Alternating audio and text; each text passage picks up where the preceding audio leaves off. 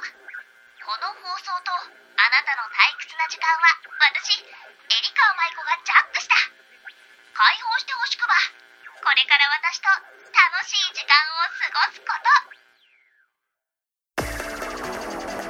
と。エリカ舞子のラジオジャック。皆さんこんちくは。エリカ舞子です。さあこの番組は私が皆さんの退屈な時間をジャックして一緒に楽しい時間を作っていこうという番組です。というわけで第2回目がスタートだよ。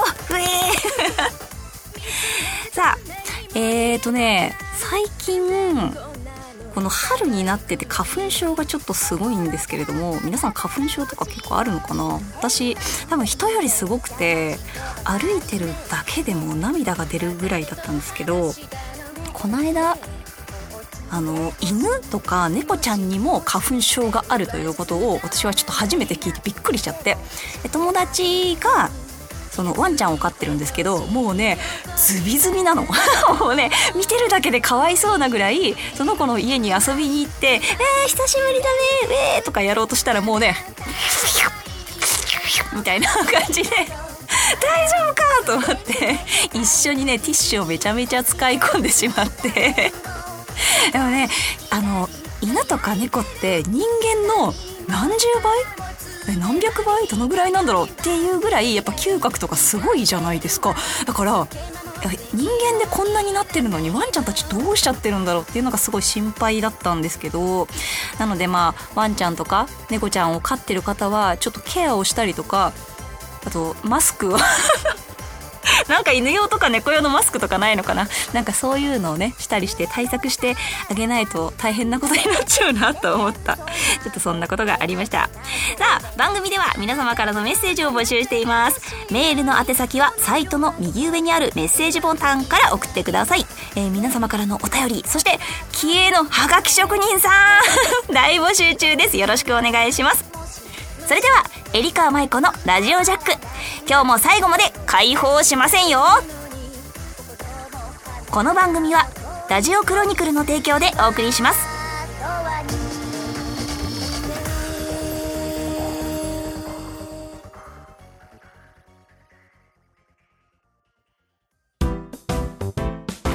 メールジャック。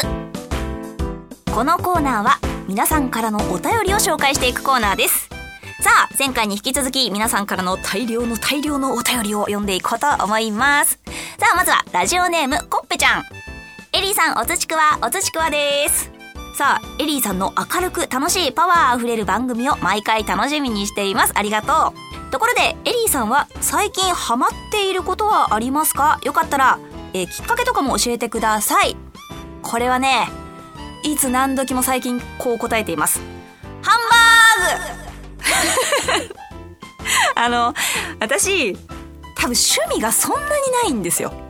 まあ、仕事終わって、帰宅して、だいたい、この、映像、まあ、映画とか、アニメで、麻雀の対局動画を見て、まあ、その後に台本読んだりとか、まあ、いろいろ調べ物とかしてるといつの間にか時間終わってるんでそんなになんかこう他にやるぞみたいなのがないんですけど食べることに関してと、あとお酒を飲むことに関しては、めちゃめちゃ大好きなので、ハマったら止まんないのが、ハンバ、ハンバーグっていうか食べ物ですね。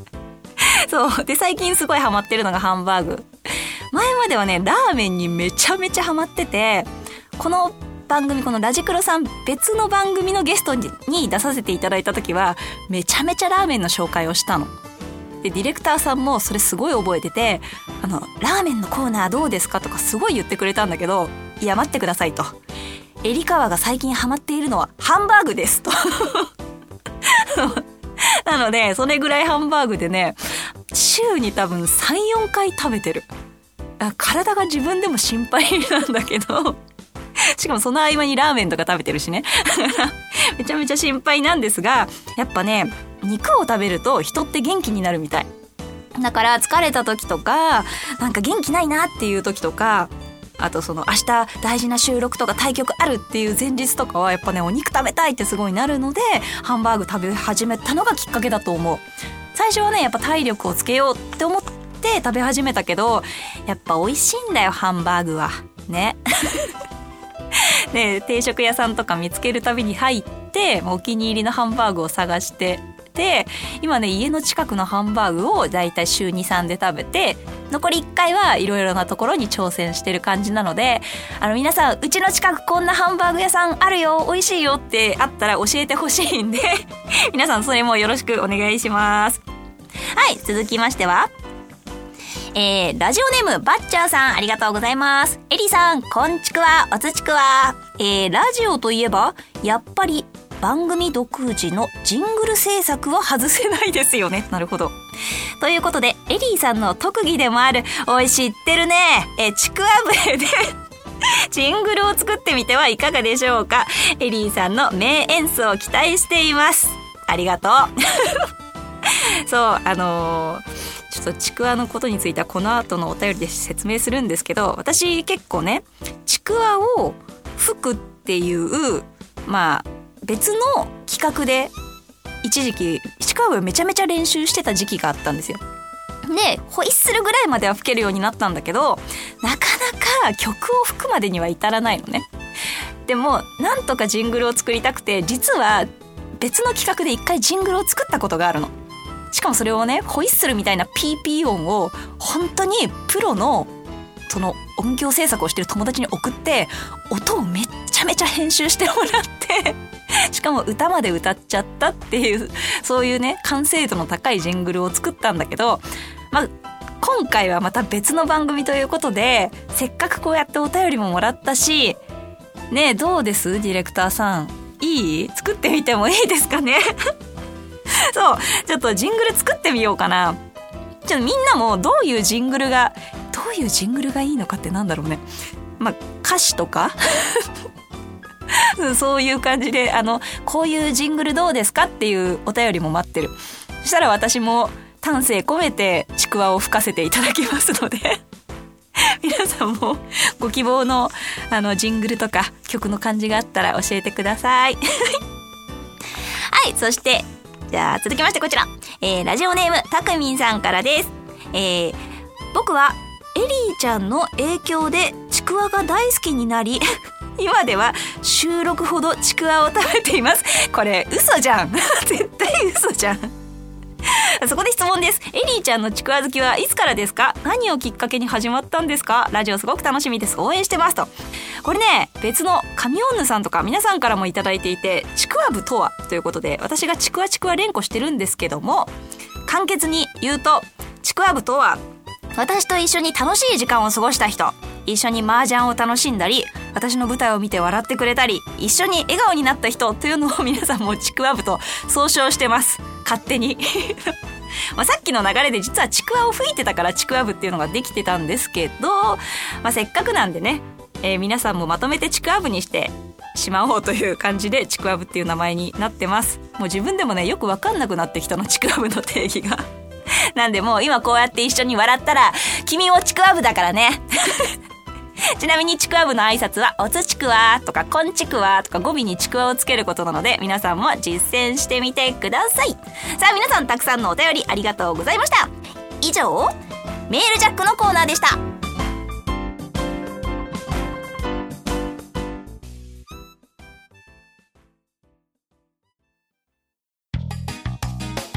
ハートジャック。このコーナーはあなたが心を奪われた〇〇を私に教えてもらうコーナーです。さあ今回はですね皆さんのハートをジャックした映画を教えていただくことになっております。というわけでこれもねいっぱい来たのでちょっと紹介していきますよ。さあまずはラジオネームともちゃんアット緑ジャージともさんからです。ありがとうございます。エリー部長おつちくわです。おつちくわ。僕の心をジャックした映画はジェネラルルージュの凱旋です。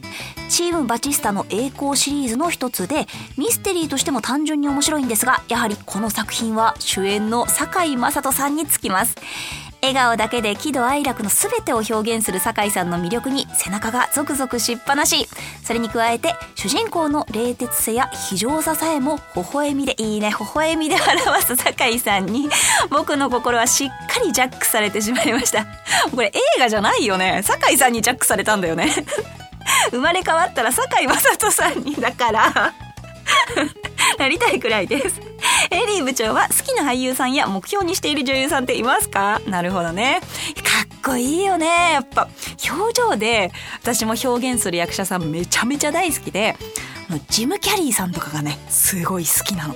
マスクとか他のもそうだけど、本当に悲しそうな笑顔とか、そういうね、全く逆の表現を表情でしたりとかする人めちゃめちゃ好きで、ジム・キャリーさんとかあと悪役っぽい感じの顔の人が自分的に好きなのかケビン・ベーコンさんとあとゲイリー・オールドマン さんとかちょっと渋めかなが結構好きです。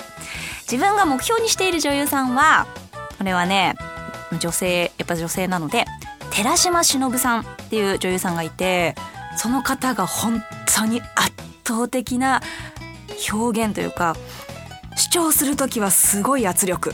でもそうじゃない時は本当につつましいみたいな。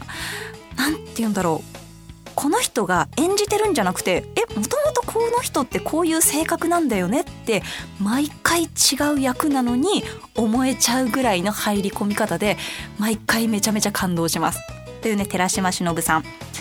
声だと男の子の声を自分は目標にしてるので熊井素子さんっていうもう男のキャラといえば熊井さんでしょっていう感じのとってもかっこよかったり悪ガキだったりまたちょっとクールだったりいろんな声をしているこの女性の声優さんがすごい憧れです。さあ続きましてラジオネームニノさんありがとうございます、えー、心を奪った映画。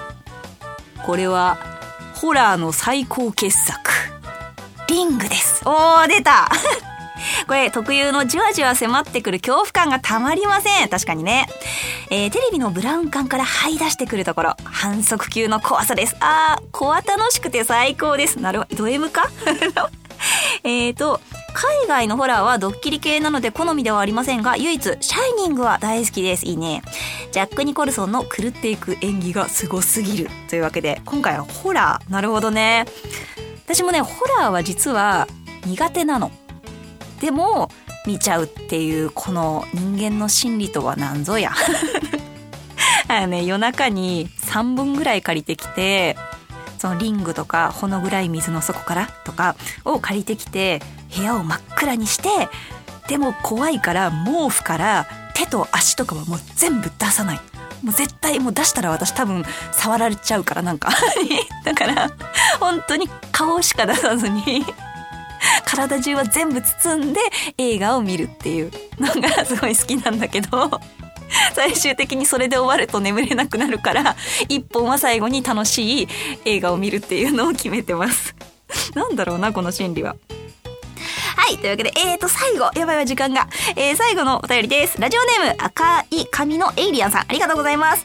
えー、リカさんの明るい声が好きなので、ラジオが始まってとっても嬉しいです。ありがとうございます これから楽しみに聞きたいと思います。さあ、自分が心を奪われた映画ですが、シービスケットという競走馬の実話を元にした2003年の映画です。えー、競馬好きにはもちろんそうでない人にもおすすめです。エリカーさんの心奪われた映画も知りたいです。おおなるほど。ありがとうございます。初めてあてか名前は聞いたことあるんですけど見たことないこのシービスケット。動物が出てくるものっていいですよね。でもやっぱりさ動物をと心を通わせながら映像を撮るってすごい技術だなと思うので普通の映画を撮るよりもやっぱり何本も何本も撮ってその瞬間を捉えなきゃいけないってすごい大変だなと思うんですけどちょっとねおすすめされたので見てみたいと思います。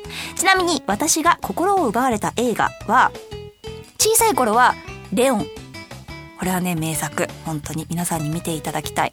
小さい頃でさえも7回連続で泣けた。ぐらいに心を奪われた映画。そしてもう一つは「シャイン」という映画です。ちょっとね時間がなくてあんまり説明ができないんだけど どちらもこう人間の心模様というか本当に人の成長だったりとか気持ちの移り変わりとか苦悩とかそういう気持ちをすごい表現した映画でめちゃめちゃおすすめなのでぜひぜひ見てみてください。もうみんなからもらった映画全部頑張って見てみる。はい教えてくれてありがとうございました。以上ハートジャックのコーナーでした。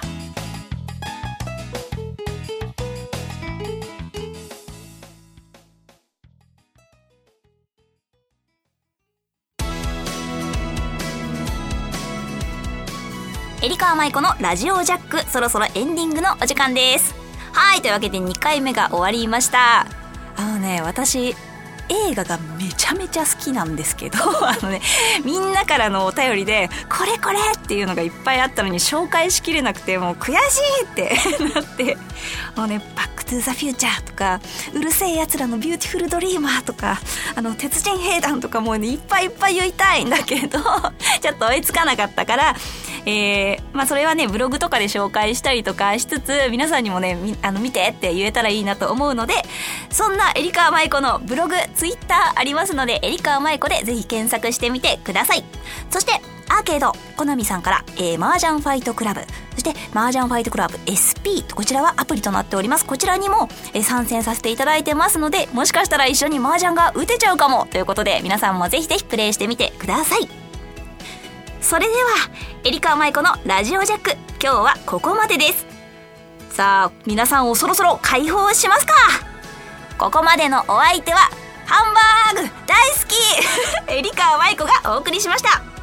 さあまた次回絶対遊びに来てくださいねおつちくわこの番組はラジオクロニクルの提供でお送りしました。